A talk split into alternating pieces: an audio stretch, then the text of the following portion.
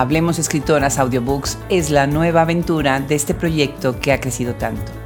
Y hoy tenemos el gusto de recibirlos al lanzamiento del libro inaugural de esta nueva incursión en las letras. Un libro fascinante, completo, cautivador y de una gran complejidad.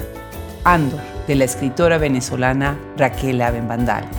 Para ello, tenemos hoy una interesante conversación con ella y nos acompaña la académica e investigadora especialista en audiolibros Anadeli Bencomo, decana de la Facultad de Humanidades y Ciencias Sociales en la Universidad de Texas en El Paso. Ha sido un largo año de trabajo y esfuerzo para aprender sobre la industria del audiolibro, escoger el título inaugural, firmar contratos, escoger la voz narradora, hacer la separación de personajes, revisar el RCSB, escoger el formato de audiolibro que queríamos hacer, hacer decenas de pruebas de voz y acentos y modelación de los 40 personajes que integran el libro, hasta encontrar la voz adecuada, buscar y hacer casting para seleccionar la voz que haría la introducción y el cierre, seleccionar al artista y pintora que haría la portada, trabajar en los diseños de la portada, modificar toda nuestra landing page para poder recibir el icono de audiobooks y crear la sección que los recibirá en el futuro. Pasar por todo el proceso de selección de Authors Republic y cumplir con sus requerimientos técnicos. Pasar los estándares de cada una de las plataformas que ellos manejan y ser aceptados por más de 50 plataformas de audio en el mundo. Les damos las gracias enormes a Nando Garza, la voz que narra Andor, por una lectura tan increíble de un libro tan complejo, por el desarrollo del blueprint del Rounded Character Speech, por la interpretación de los 40 diferentes personajes que integran el universo de Andor. Hoy Andor está ahí para todos los que gusten este formato tan único, para todos los que quieran explorarlo, para todos los que quieran hacer su vida diaria, su vida cotidiana, escuchando esta maravillosa historia porque como dice Raquel Abenbandalen, Andor es para usted. Yo soy Adriana Pacheco, sean bienvenidos a esta conversación con ella y con Anadeli Bencomo. Gracias por estar con nosotros. Apagué el teléfono y me acerqué como un invitado a la llave de gas. La giré como si fuera a revivir ese momento en que los recién nacidos respiran por primera vez afuera del vientre materno. Abrí la puerta del horno y me introduje de vuelta en esa oscuridad pura y milagrosa. Nunca, nunca nos hubiéramos imaginado en Hablemos Escritoras a todos los lugares que nos ha llevado este proyecto. En verdad que ha sido totalmente fascinante el proceso de aprendizaje, lo que ha crecido, el gran apoyo que tenemos de todos ustedes de todas las escritoras, de todas las críticas, de las editoriales, de las traductoras. Y bueno, pues hoy nos embarcamos en un gran, gran sueño que es lanzar nuestro primer audiobook, nuestro primer audiolibro. Y bueno, fue un proceso largo, con muchísimas maneras de pensar y repensar qué queríamos hacer para aportar desde la voz tan única que es Hablemos Escritoras y Shop Escritoras, un volumen que fuera de todo el gusto y pues escogimos una novela bellísima, una novela fuerte, una novela poderosa, una novela que te intriga, que te deja ahí enganchado todo el tiempo, que es Andor, de la escritora venezolana Raquel Aben Bandale. Estamos muy contentos del día de hoy recibir en este micrófono a Raquel y bueno, pues hacer toda una conversación sobre lo que fue el proceso del libro con una gran especialista que ha estudiado muchísimo lo que está sucediendo ahora con los audiolibros, que es Anadeli Bencomo. Y bueno, pues permítanme ahorita leer brevemente en este lanzamiento de este libro, que además estará disponible en todas las plataformas de audio. Es una cosa fantástica ahora lo que se puede hacer. Y voy a empezar con la lectura de estas dos biografías. Raquel Aben Vandalen eh, nació en Caracas en 1989 ha publicado las novelas Andor, Cuarto Azul, el libro de cuentos La señora Varsovia y los poemarios sobre las fábricas, Una Trinitaria encendida y La Beata de las Locas. Es magíster en escritura creativa en español por la Universidad de Nueva York y doctora ahora, felizmente, en escritura creativa en español e historia del arte por la Universidad de Houston. Su trabajo ha sido incluido en antologías como Escribir afuera, Cuentos de Intemperies y Querencias y en otros muchos volúmenes.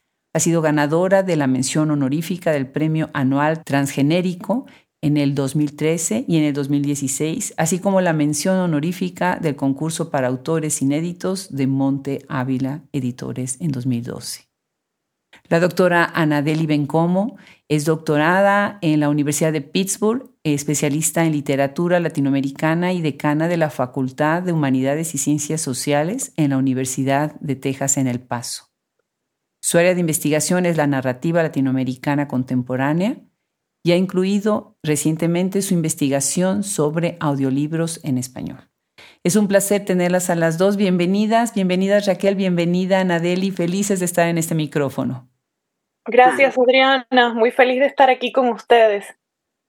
Igualmente, buenos días. Encantada de saludarlas, Adriana y Raquel.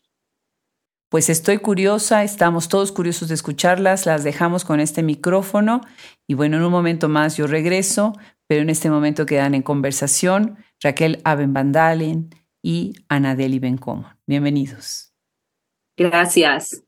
Quiero comenzar reconocer a Adriana Pacheco, una visionaria de la literatura, una gestora incansable de la lectura, ¿no? Porque cuando hablamos de literatura hablamos de los autores y hablamos de las publicaciones, pero sin los gestores de lectura y de divulgación como Adriana Pacheco con su proyecto de Hablemos Escritoras, ¿no? Estaríamos quizá todavía rezagados, ¿no? Pero bienvenidos al siglo XXI de la mano de Adriana Pacheco, ¿no? Y no me sorprende que em, sea desde la plataforma de Hablemos Escritoras que se inicie entonces este magnífico proyecto de los audiolibros, de la producción o de la transmediación, ¿no? De los libros en este nuevo formato. Y me complace enormemente que haya sido Raquel Aben con su novela Andor la punta de lanza de esta iniciativa, la, la obra seleccionada, porque creo que ha sido de verdad un hallazgo muy, muy fructífero en muchos sentidos. La novela Andor de Raquel Aben fue publicada hace una década, en el 2013, por primera vez. Ha sido reeditada en varias oportunidades y ahora, diez años más tarde, en el 2023, el equipo de producción de Adriana Pacheco, entonces transforma esta novela en lo que se conoce como el cuarto formato editorial, ¿no? Es decir, el audiolibro. Y la experiencia es fantástica, ¿no? Tuve la suerte de, escuchar el producto final y sobre eso vamos a conversar hoy con nuestra autora, con Raquel Amén. Y lo primero que llama la atención es que el libro en el formato audiolibro, nada como pez en el agua, ¿no? Es decir, hay de verdad una relación muy feliz entre la obra de Raquel y este formato de audiolibro y ya vamos a ir desenroscando, digamos, este problema en nuestro diálogo. Entonces, Raquel, tengo algunas preguntas para que hablemos de esta experiencia, ¿no? De ti como autora, viendo tu libro, Andor, tu novela, pasar del texto al audio, a este formato y lo que eso significa. Entonces vamos de una vez a abrir por ahí, ¿no? ¿Qué significa para ti como autora ver esta conversión del libro? ¿Y cómo te sientes tú? Si sientes alguna diferencia entre la Raquel Aben, autora del texto, y la Raquel Aben, autora del audiolibro. Bueno, muchísimas gracias por tu pregunta y por acompañarme, Anadeli, y también a Adriana, que bueno, que todavía no me creo que escogió mi libro para empezar este proyecto. Estoy muy honrada y muy emocionada de estar aquí compartiendo con ustedes. Fíjate, para mí es muy importante porque es una experiencia distinta a la de publicar un libro. El formato audio ya pasa a ser una interpretación de la novela, como si se tratara de una obra de teatro o una película y hay un actor involucrado que lleva al personaje a un lugar diferente porque no solo lo escuchamos hablar y narrar su historia, sino que respira. Escuchar respirar a los personajes fuera de mi cabeza cambia la experiencia de la ficción y de la escritura. Hay algo en la lectura de un libro que de alguna manera la vuelve un acto más privado y discreto.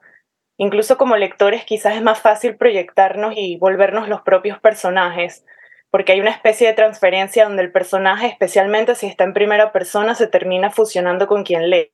En cambio, me pasó que escuchando el audiolibro, la transferencia ocurre de una manera distinta, se crea otro tipo de complicidad con los personajes, porque al ellos tener voz también tienen su propio cuerpo.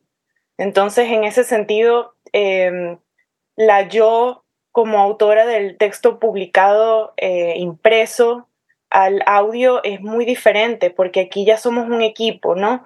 Eh, yo paso a ser simplemente un elemento más del audiolibro en el cual está basado, pero creo que felizmente paso desapercibida. Me gusta que aquí son otros los factores que más llaman la atención y es una experiencia muy especial para mí.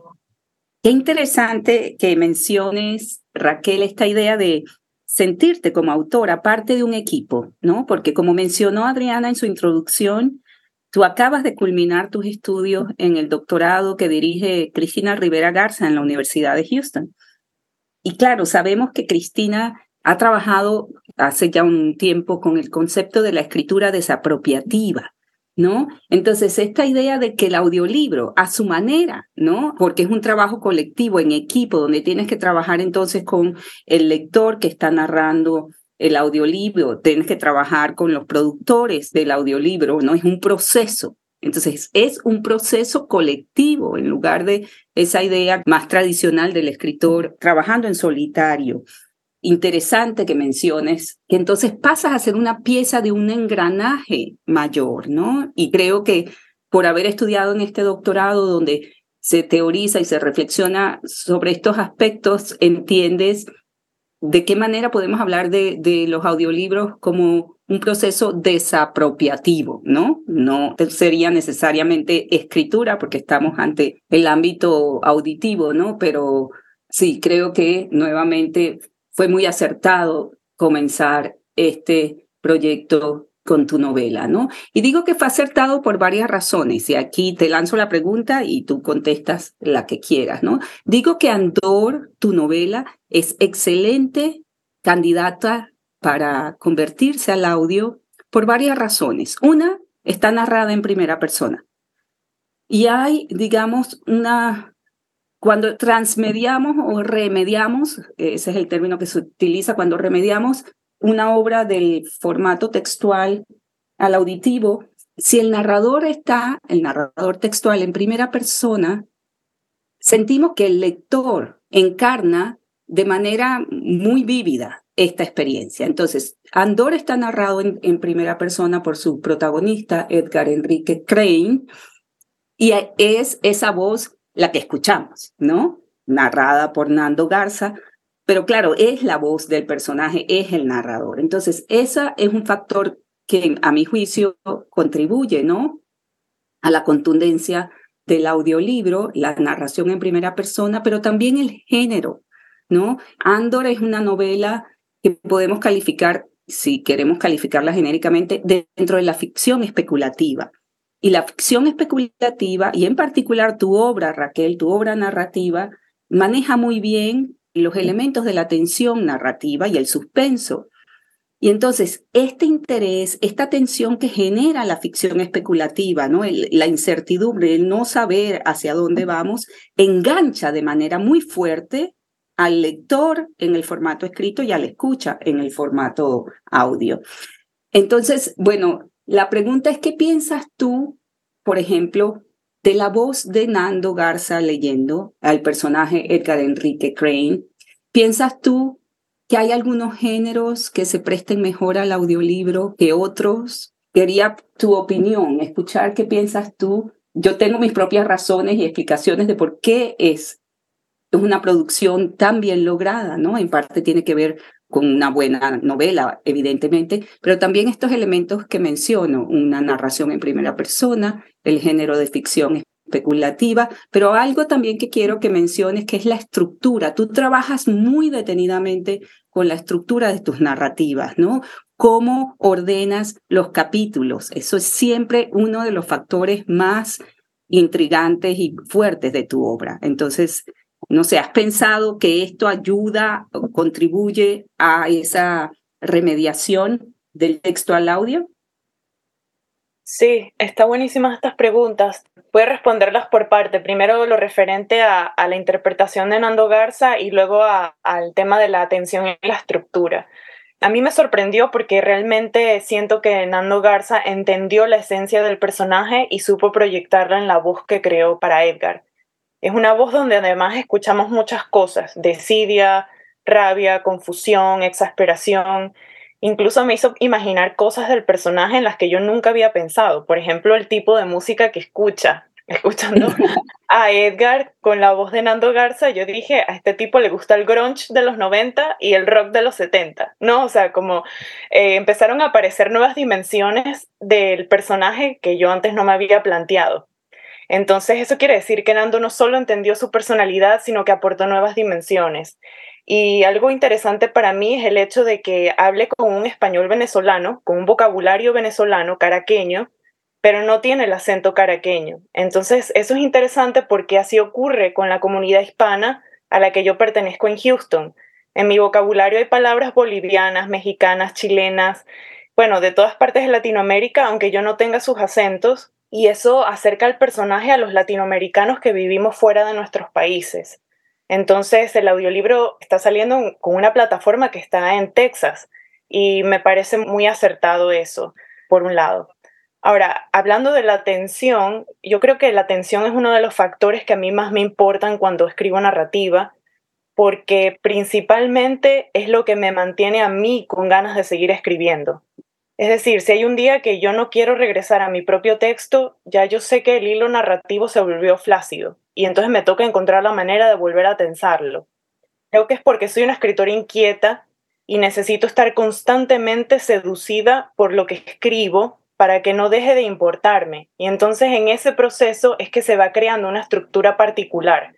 A mí no me gusta saber qué va a suceder antes de escribir. No me gusta tener control, sino más bien sorprenderme a mí misma a medida que escribo y eso influye mucho en el producto final yo creo mucho en el azar y en la intuición. Entonces yo más que enfocarme en la estructura de la novela, aunque finalmente termine siendo bien meticulosa, es casi un accidente por concentrarme específicamente en la atmósfera que yo estoy creando.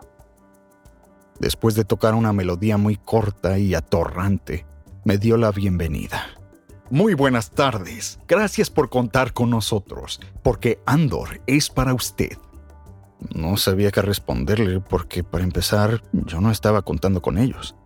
Él sonrió y se puso a pulir la trompeta con su chaqueta. Me gusta que hayas hablado del hilo narrativo flácido porque hay varios factores que influyen en el fracaso de un audiolibro. Y puede haber novelas que son fabulosas en el formato escrito y no funcionan dentro del formato audio, ¿no? Entonces, no significa que una buena novela sea buena candidata para un audiolibro, ¿no? Y ahí es donde la labor de Adriana y su equipo al identificar a Andor como buena candidata para convertirse en audiolibro demuestra que están haciendo una labor consciente y crítica, ¿no? Hay libros, sí, tienen que ser libros que crezcan, ¿no? Con esta rendición auditiva, digamos, ¿no? Y pienso, como mencionaba, esta idea de, las narrativas distópicas, ¿no? Y llenas de esa incertidumbre, de esa tensión, no sabemos a dónde va la sorpresa, no solo la tensión y el suspenso, pero hay mucha sorpresa también en la novela, en Andor. Esa idea de cómo vas armando la novela con los capítulos, ¿no? Esta novela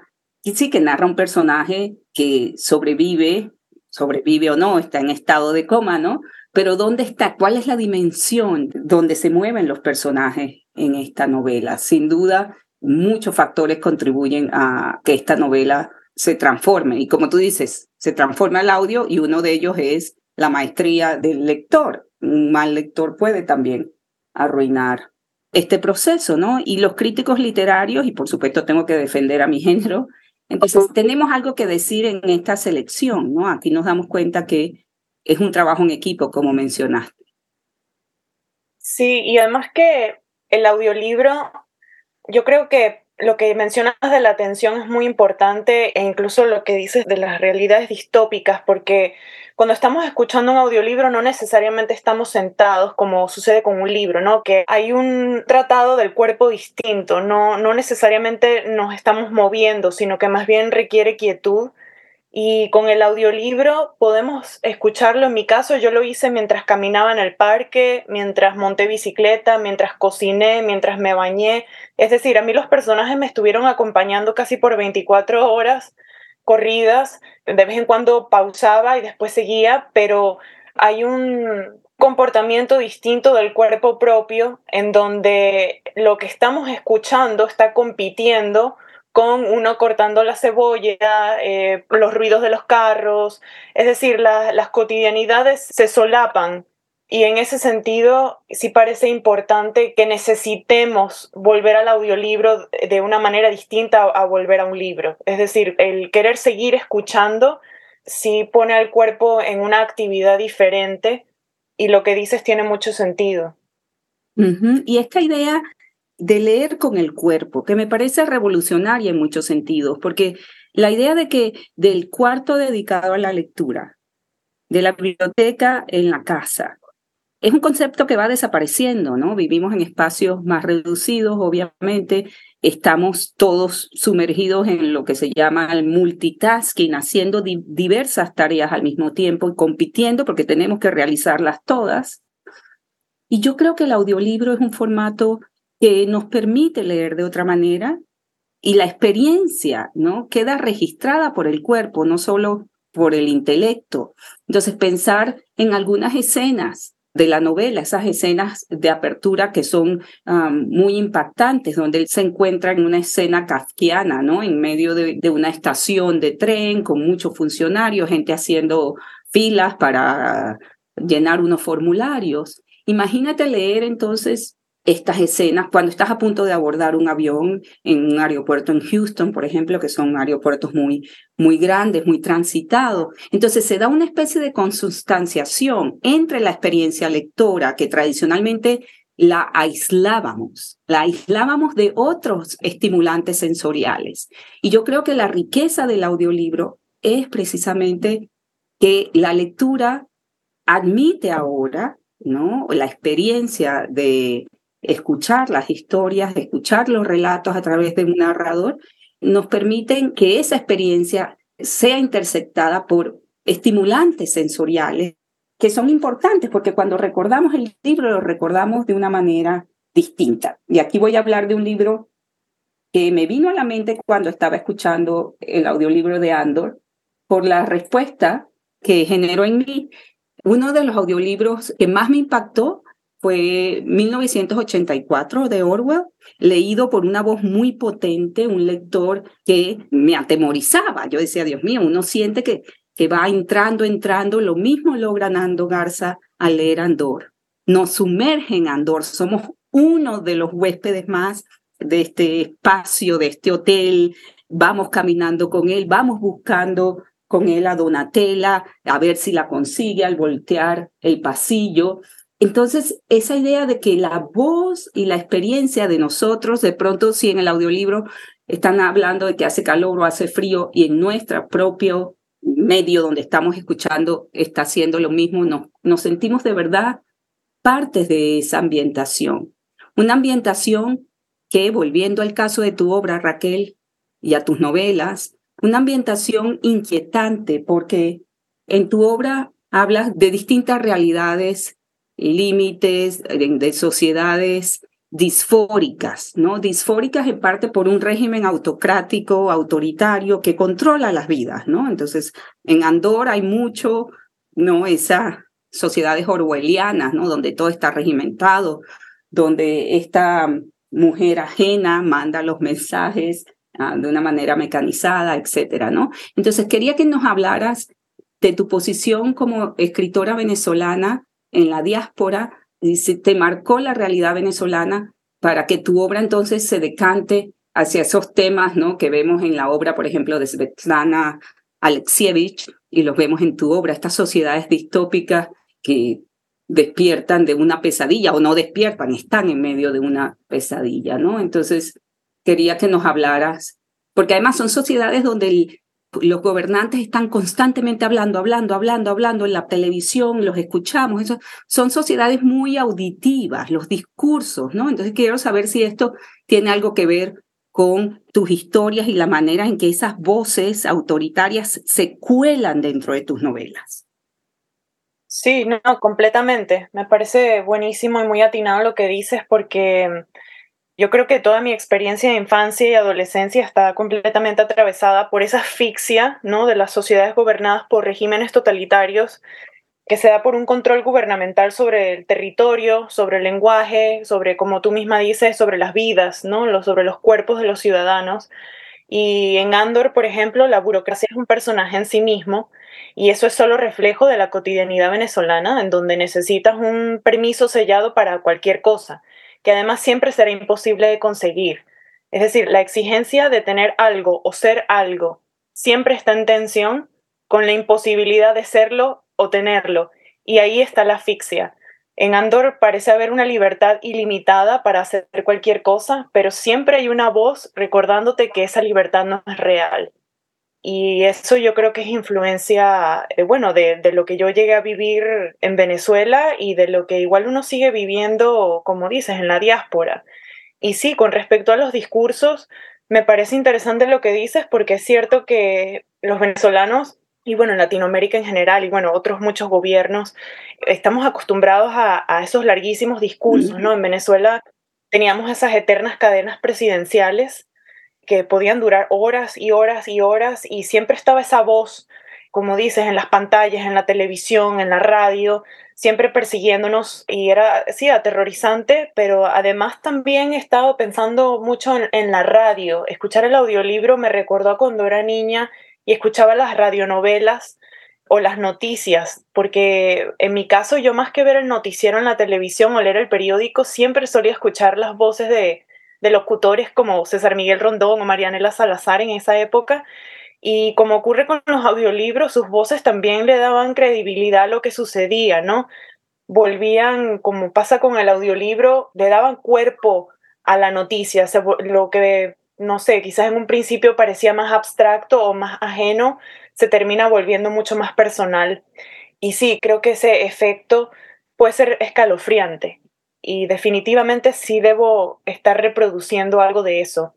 Porque fíjate, por ejemplo, una anécdota curiosa, esa primera escena de Andor en la estación de tren que mencionas con todos estos funcionarios públicos, yo recuerdo que cuando escribí esa escena, recién yo había intentado ingresar un libro en la Biblioteca Nacional, que está en Caracas, y fue imposible. Yo recuerdo que pasé al menos unas seis horas yendo de un funcionario a otro. Cada vez que yo intentaba hacer algo me mandaban a buscar una planilla distinta y nunca logré ingresar el libro, que además era una misión para la revista que yo estaba trabajando. Me mandaron a la biblioteca a ingresar ese libro en la biblioteca. Nunca pude porque fue imposible, la burocracia hizo que fuera imposible. Entonces, un poco yo creo que vivir en una sociedad donde para todo se necesitan carpetas y fotocopias y permisos y sellos, eso está completamente colado en Andor. El control de las vidas, como dijiste.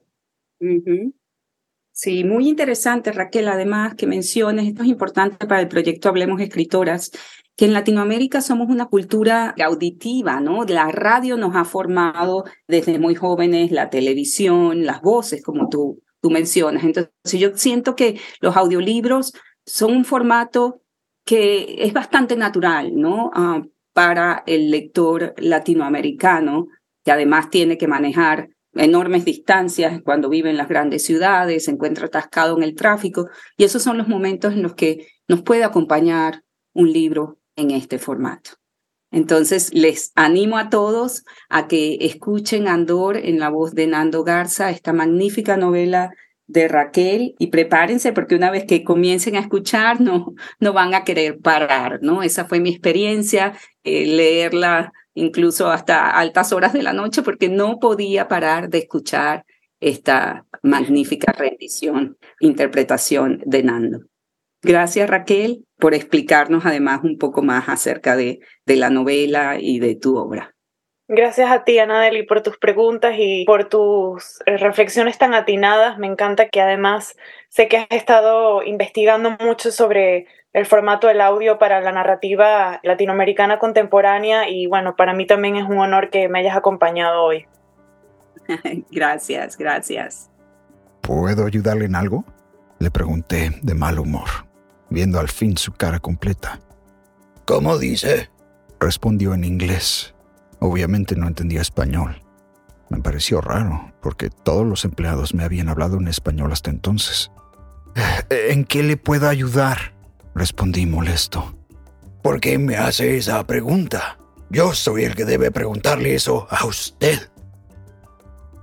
Pues muchísimas gracias a las dos. De verdad esto ha sido una cátedra, pero además una conversación con tantos aristas, con tantas maneras de abordar el tema del audiolibro.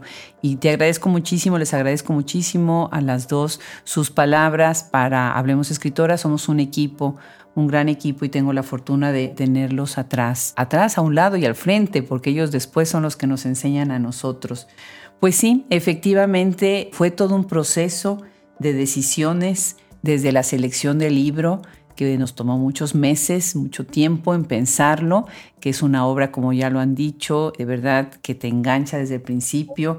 Después fue todo un proceso pensar la voz y a mí me gustó muchísimo que Raquel dijo, yo quiero una voz de hombre, porque yo estaba precisamente haciendo este ejercicio de escribir a través de esta voz masculina y bueno, pues ese fue un reto encontrar una voz que fuera pues acorde no nada más con el género, sino también con la personalidad.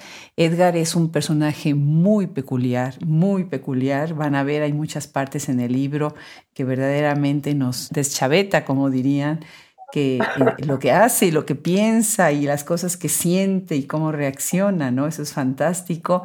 Yo ahorita les tengo también un par de preguntas antes de que terminemos.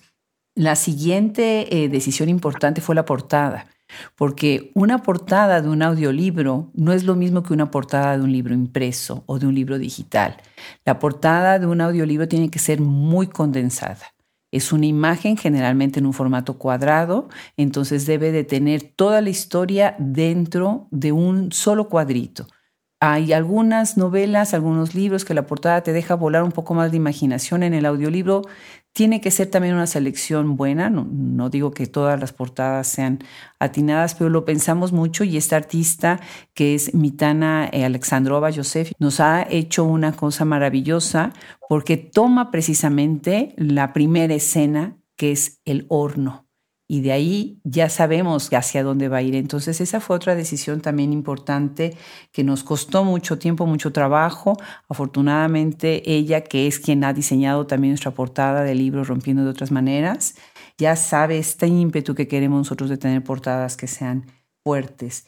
Y bueno, pues antes de empezar a hacer un par de preguntas, Sí los quiero invitar a que vayan a nuestra página web, que además la hemos remodelado por completo, una cosa bellísima del equipo que ha hecho Hablemos Escritoras junto con todo el técnico que tenemos atrás y Enigma. Van a ver qué página tenemos ahora fantástica porque estamos celebrando Andor y estamos celebrando este primer audiobook.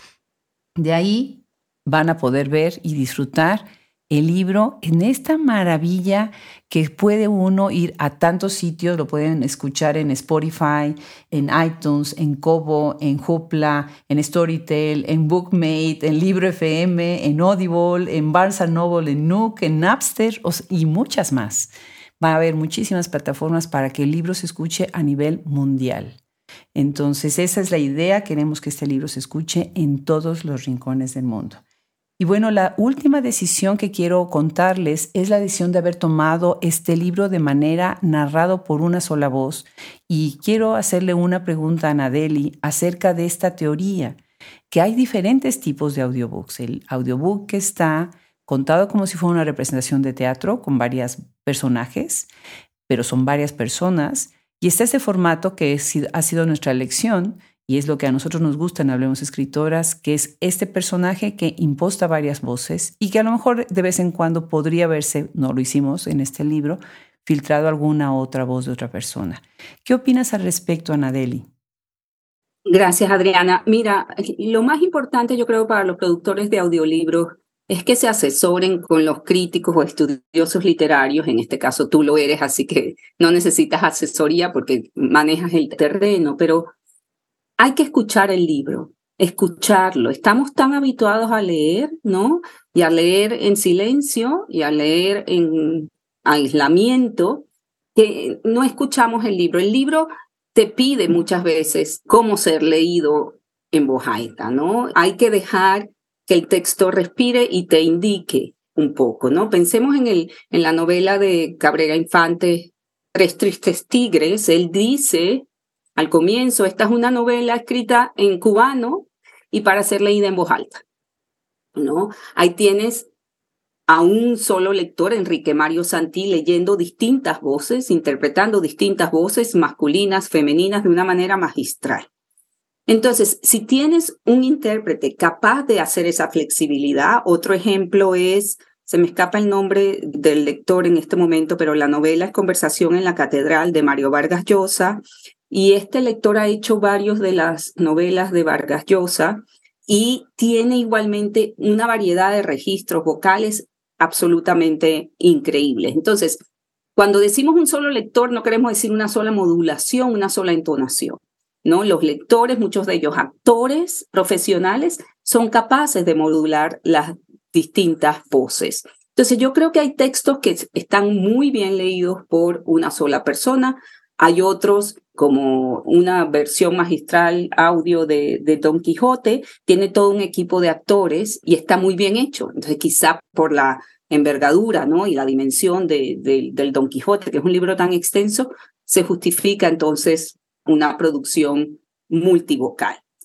También mencionas la idea de la teatralización, ¿no? La producción en la que aparecen sonidos y si viene un, un jinete cabalgando, escuchamos entonces los ruidos del caballo, ¿no? Corriendo. Esa depende del texto, funciona a mi juicio para textos muy breves, ¿no? Porque si no te distrae y tú no quieres, ¿no? Que entonces la producción tome el primer plano y el texto, el relato sea secundario. Esa no es la idea. Y me parece que en algunos casos eso ocurre con las producciones teatralizadas, ¿no? Que todo el sonido y los elementos adicionales distraen. No siempre, ¿no? Hay excelentes interpretaciones de, de Heart of Darkness, El corazón de las tinieblas, por ejemplo, lo escuché en versión teatralizada y me gustó. Me gustó porque la ambientación crecía con este movimiento, ¿no? De escuchar, por ejemplo, los tambores de la selva africana en el fondo de la narración. Quiero decir, ahí el texto se prestaba para ello. Pero creo que es una labor de equipo, como mencionó Raquel, y como estoy segura además que tú has hecho con, en el caso de Andor. Hay que sentarse con el equipo de producción y discutir ¿no? cuáles son las probabilidades y familiarizarse con ejemplos de audiolibros muy conocidos, conocidos por lo bien logrados o conocidos por el fiasco en el que cayeron, ¿no? Entonces decir, bueno, hay que familiarizarse y dejar al texto mismo, ¿no? Que nos diga cómo narrarse, ¿no? Hay también un fenómeno creciente dentro del audiolibro que es el autor mismo leyendo su audiolibro, ¿no? Ejemplos magistrales como el de Abad Paciolince, El olvido que seremos, magnífica lectura, por ejemplo, ¿no? En su caso es un libro biográfico, entonces no solo está la interpretación vocal, pero hay mucho de la emoción de aquel hijo que recuerda al padre. Entonces, eh, Viola Davis, leyendo ahorita su biografía, es también, bueno, fue reconocida con un Grammy por su interpretación. Entonces, quiero decir, hay un espectro muy amplio de interpretaciones y yo creo que es la decisión del equipo, de un equipo responsable y multidisciplinario, ¿no? Que tengamos actores, que tengamos productores de, audio, al editor, al, al autor, todos en conjunto decidiendo cuál es el mejor formato. El alemán, con pinta de espagueti, estaba parado junto a la entrada de un laberinto hecho de boj, tan alto que aún al europeo le faltaban unas cabezas para llegar al tope. ¿Cómo acabaste en este lugar? Pensé que tú ibas a otro túnel. Sí, parece que no quiero morir. Estoy en cuidados intensivos en clínica de colonia. Me puso la manota en el hombro haciéndome tambalear y sonrió antes de tomar su cerveza. Ah, me llamo Kai. ¿Tienes nombre, amigo? dijo y sacudió el vaso helado sobre mi camisa. Sí, Edgar. Pues magnífico, muchísimas gracias. Raquel, tenemos solo un minuto para preguntarte una última idea, porque los invitamos a que escuchen el podcast que grabamos con Raquel y que ya está en línea para que escuchen todo lo que ella nos está compartiendo sobre su libro. En un minuto, ¿qué le dirías al público sobre esto que está sucediendo para cerrar la conversación? Bueno, yo siento que el audiolibro es una nueva oportunidad para compartir el trabajo que hacemos eh, las escritoras y escritores. Eh, los libros tienen sus propios tiempos, no necesariamente cuando se escribe un libro se publica inmediatamente, ¿no? El, proceso de publicación a veces tarda años y desde que se publica un libro hasta que llega a los lectores también pueden pasar muchos años. Por ejemplo, Andor, ¿no? Que salió por primera vez hace 10 años. Para mí es muy emocionante que un libro con el que además yo empecé a ser escritora publicada, de pronto tenga esta, no sé, es como si hubiera revivido y es una nueva posibilidad que tenemos los escritores y las escritoras, poder llegar a nuevos lugares con la ficción. Ahorita estamos hablando de, audiolibros, sobre todo de novelas y de cuento, pero quién sabe después eh, a dónde más podremos llegar con este formato. En todo caso, creo que es algo muy emocionante. Y también quiero pensar que para los lectores es una nueva posibilidad de acercarse a la literatura sobre todo en, eh, actualmente que nos encontramos tan difícil tener momentos para sentarnos a leer, como decía Nadeli, esto de pensarnos aislados en bibliotecas leyendo está desapareciendo y me gusta pensar que el audiolibro es una manera de, de hacer que la literatura siga latente, siga viva y llegue a nuevos lugares.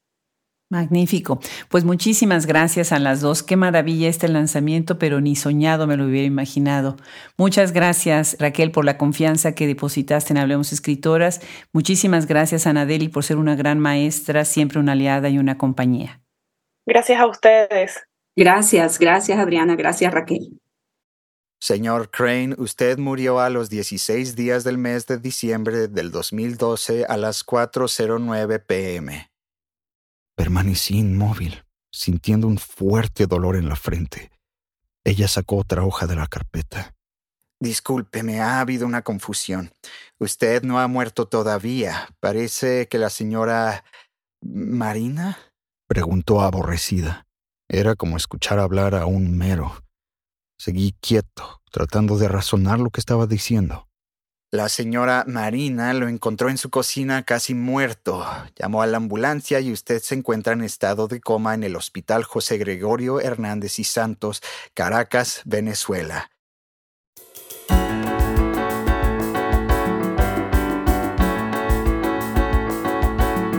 Pues ahí está.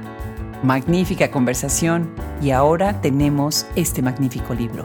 Vayan a www.hablemosescritoras.org denle clic al icono Audiobooks, donde está la portada de Andor, y vayan a un universo increíble con todas las plataformas en donde podrán escucharlo. Yo soy Adriana Pacheco y le doy las gracias enormes, enormes a todo el equipo que hizo posible este libro, esta presentación, a Raquel Abenbandale por la confianza que nos ha depositado y a Nando Garza por su voz. Hasta la próxima.